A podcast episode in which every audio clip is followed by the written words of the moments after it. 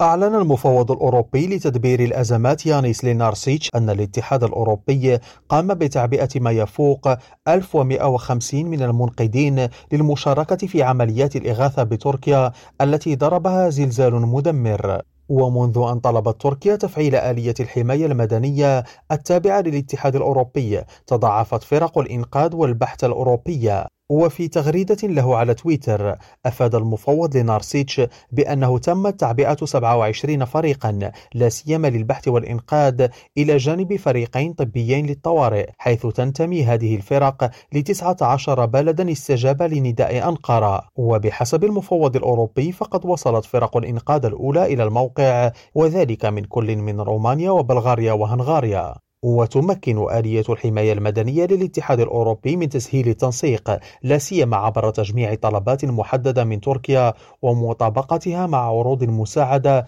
من مختلف الدول المشاركة. وكان زلزال مدمر قد ضرب جنوب تركيا بالقرب من الحدود السورية وذلك ليلة الأحد الاثنين حيث أعقبته عدة هزات ارتدادية وتم إحصاء الآلاف من القتلى بكل من تركيا وسوريا. إبراهيم الجمالي ريم راديو بروكسل.